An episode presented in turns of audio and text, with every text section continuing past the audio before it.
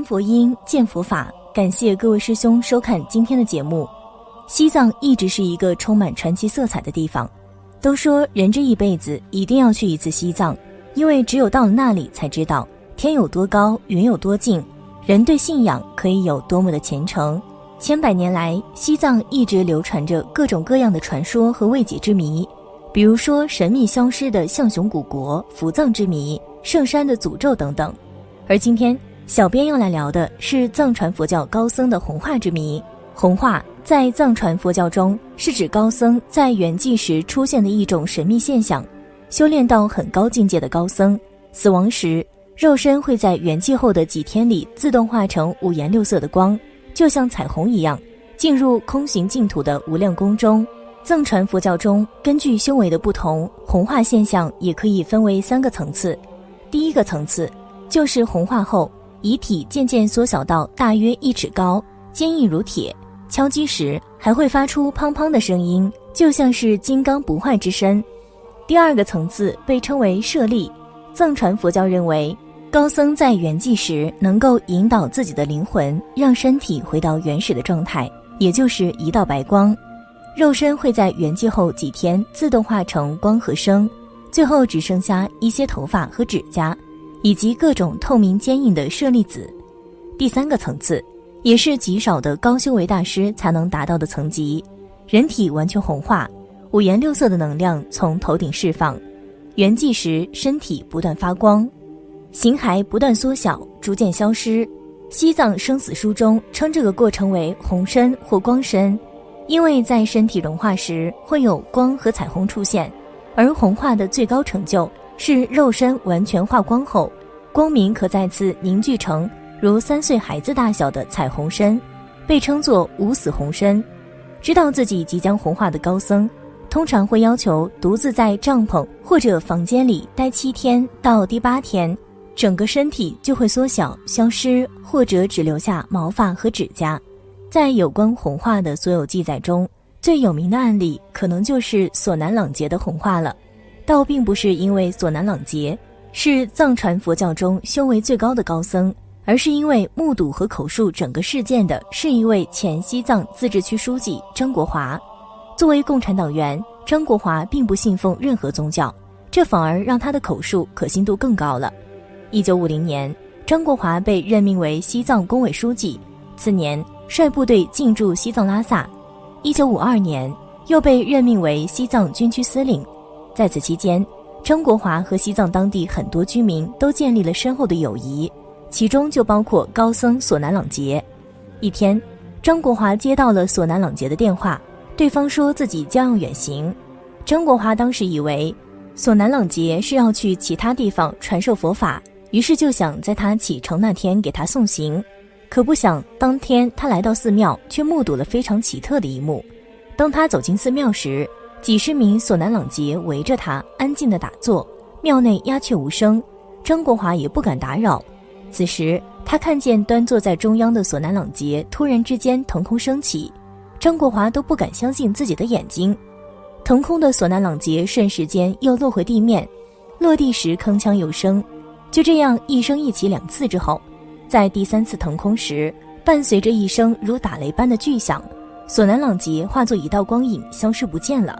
在西藏生死书中也记载有一例红化的案例，是高僧索南南杰，也是西藏生死书作者索贾仁波切的老师的父亲。书中记录说，索南南杰在临终前不久，常常去山顶打坐，仰望虚空，没有人知道他正在做什么。临终时，索南南杰说道：“我唯一的要求是，死后一个星期内不要动我的身体。去世后，家人就把他的遗体包裹起来，放在一个小房间内，邀请喇嘛和僧人来为他诵经。但是在抬遗体的时候，大家好像注意到，人高马大的索南南杰遗体非常的轻，轻松的就能被搬进房间。在诵经第六天时，奇异的彩虹般的光充满了整个屋子。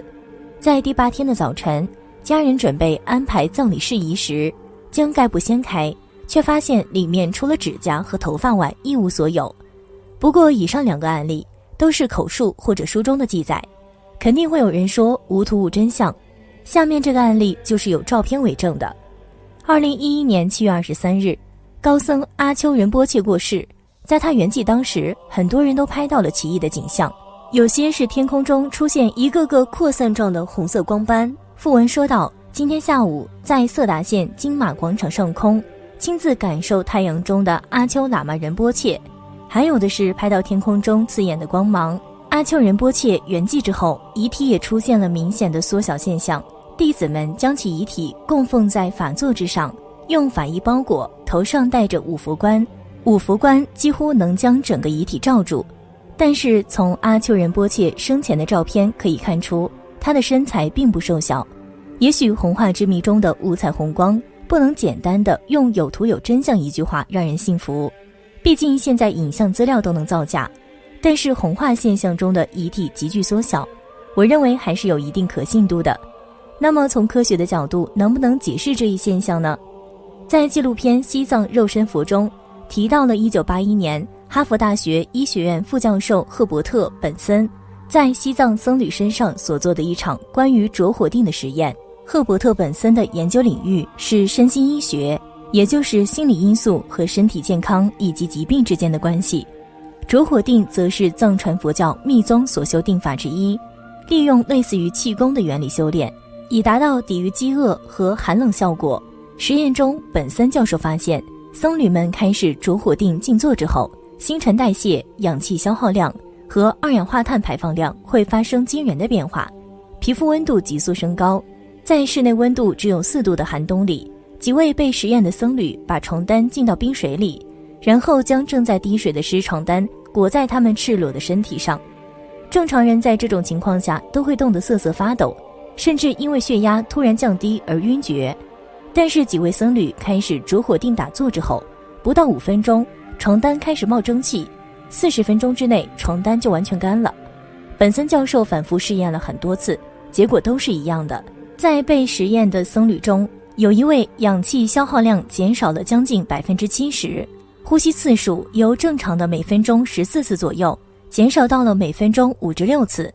被实验的僧侣说。着火定时，随着每一次吸气和吐气，他们感觉就像有一团火在胸腔燃烧。本森教授认为，佛教的冥想打坐可能对肉体产生极大的影响。那么，会不会是这种影响最终导致了红化现象呢？一种猜测是，高僧在圆寂时，体内可能会产生反物质，物质与反物质相遇时，会相互湮灭抵消，同时迸发巨大的能量，也就是红光。一九二八年，英国物理学家保罗·狄拉克将量子理论和狭义相对论结合，写出电子在高速运动下的薛定谔方程，被称为狄拉克方程。这个方程预测了反物质的存在。反物质可以简单的理解为物质的镜像。我们都知道，物质世界由原子组成，原子由质子、中子和电子组成，质子带正电，电子带负电。中子不带而有一定的磁性，而反物质就是反质子、反电子和反中子组成的。反质子带负电，反电子带正电，反中子的磁性与中子正好相反。反物质和物质水火不相容，一旦碰撞就会湮灭，并且产生巨大的能量。目前科学界也已经证明了反物质的存在。一九三二年，美国物理学家安德森在研究宇宙射线时，发现了带正电的电子。就是反电子。一九五五年，美国物理学家塞格雷和欧文·张伯伦通过使用粒子加速器发现了反质子。一九五六年，美国物理学家布鲁斯·考克发现了反中子。反质子、反电子和反中子都被发现了，那么是不是就可以用来生成反物质了？一九九五年，欧洲核子研究组织成功制成了首个反物质——反氢原子。与正常的氢原子不同的是，反氢原子中间有一个带负电的质子，外面有一个带正电的电子，围绕它旋转。那么以此类推，如果能找到或者研发出所有东西的反物质对应物，就可以构成一个反物质世界。反物质湮灭所产生的能量是不可想象的，零点五克反物质湮灭所产生的能量，就相当于一颗广岛原子弹，或者三万吨 TNT 炸药所释放的能量。反物质来源实际上比我们想象的要更加近在咫尺，比如说香蕉都能产生反物质。研究表明，它每七十五分钟会释放出一个正电子。而之所以会出现这种现象，是因为香蕉中含有少量的钾四十，钾四十是钾的天然同位素，会在衰变过程中释放正电子。人体也包含有钾四十，那是否这意味着人体也会释放正电子？如此一来，是不是就能用反物质来尝试解释红化现象呢？但最大的硬伤是红化之谜中并没有出现爆炸。如果一个对应着几十公斤肉体的反物质出现，其产生的湮灭能量，别说炸毁寺庙了，发生地震都是有可能的。总之呢，说来说去，藏传佛教的红化现象，至今为止还是一个未解之谜，甚至关于它是否真的存在，外界也还是争议不断。但至少在一定程度上，红化现象已经有了一个科学合理的假设。好了，关于红化现象，大家有什么想说的吗？欢迎在视频下方留言分享。那我们下期节目再见。